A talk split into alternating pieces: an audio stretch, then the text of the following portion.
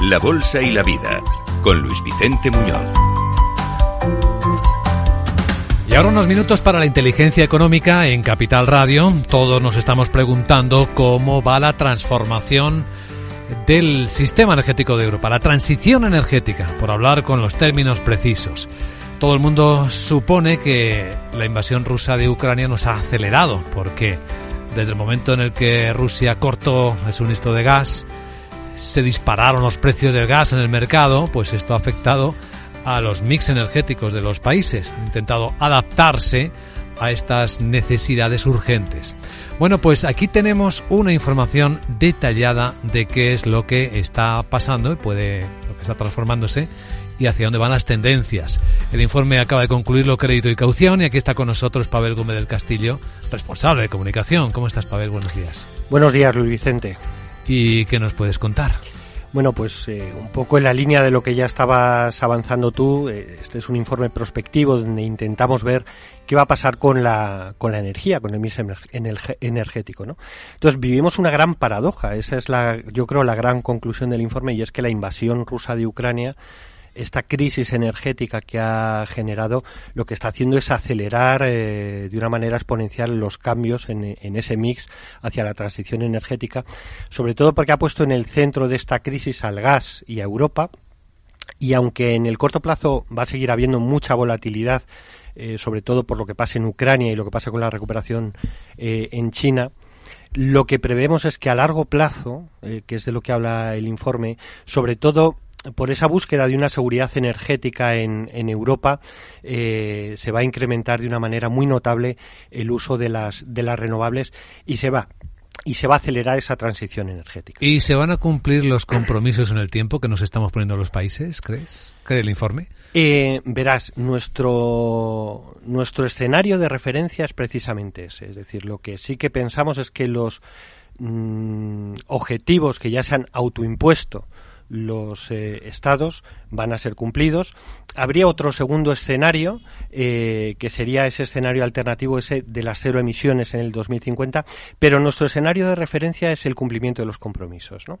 Entonces, lo que hace el informe es intentar ver mm, este cumplimiento de compromisos hacia dónde nos lleva. ¿no? Entonces, eh, una de las conclusiones es que, por ejemplo, la demanda de energía en lo que en esta década se incrementará un poco en el 2030 será un 2,7 superior a la que a la que tenemos ahora pero en 2050 eh, digamos esa demanda energética será un 1,4% inferior a la que tenemos ahora a pesar del crecimiento económico y además con un cambio en el mix muy potente donde los eh, combustibles fósiles pasarán de ese 66% que ocupan ahora en el mix a un 36%. Y todo esto ¿Por qué? ¿Por qué mm, va a ser posible esta caída en la demanda energética?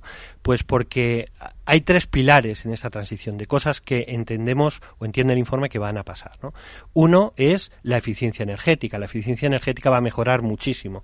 Entonces hay que disociar el crecimiento esperado del PIB con asimilar que eso va a suponer una demanda de energía equivalente, ¿no? Esa eficiencia energética permitirá que podamos crecer con, con menos demanda energética, ¿no?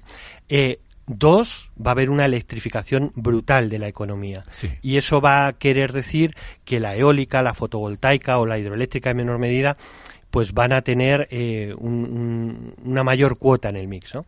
Y tres, el abandono de los, de los combustibles fósiles va a ser real incluso en aquellos sectores que no pueden electrificarse. Se van a buscar otras alternativas, como por ejemplo en el transporte aéreo, en el transporte marítimo, pues la tecnología del hidrógeno, por ejemplo, pues se va a ver eh, muy impulsada. Luego al final todo esto es lo que va a provocar, eh, digamos, ese cambio en, en, lo que es la propia transición energética y en lo que es las perspectivas de demanda de energía. ¿Y qué escenario queda para el petróleo, para el gas?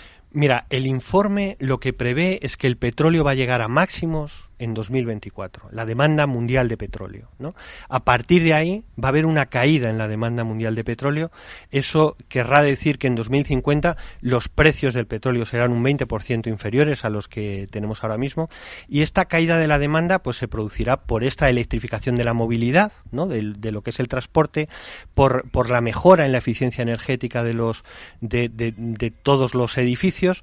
Eh, y el problema en el tema del petróleo que podemos encontrarnos van a ser las inversiones. Las inversiones ya em, nos estamos dando cuenta que desde el Acuerdo de París de 2015 se han frenado en el, en el petróleo. ¿Por qué?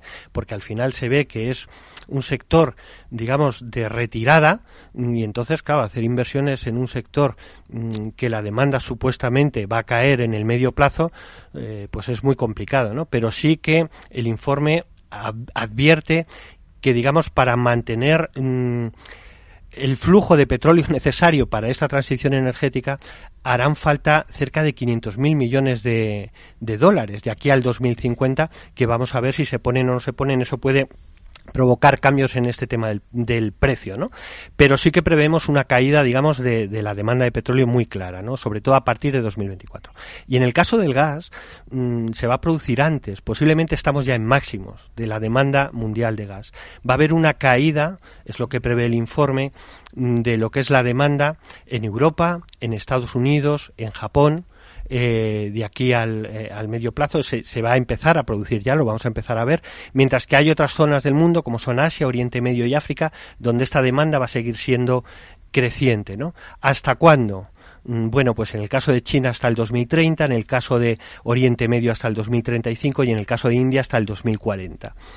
Y esto lo que va, claro, en general, en global, la demanda del gas va a empezar a crecer de manera muy clara.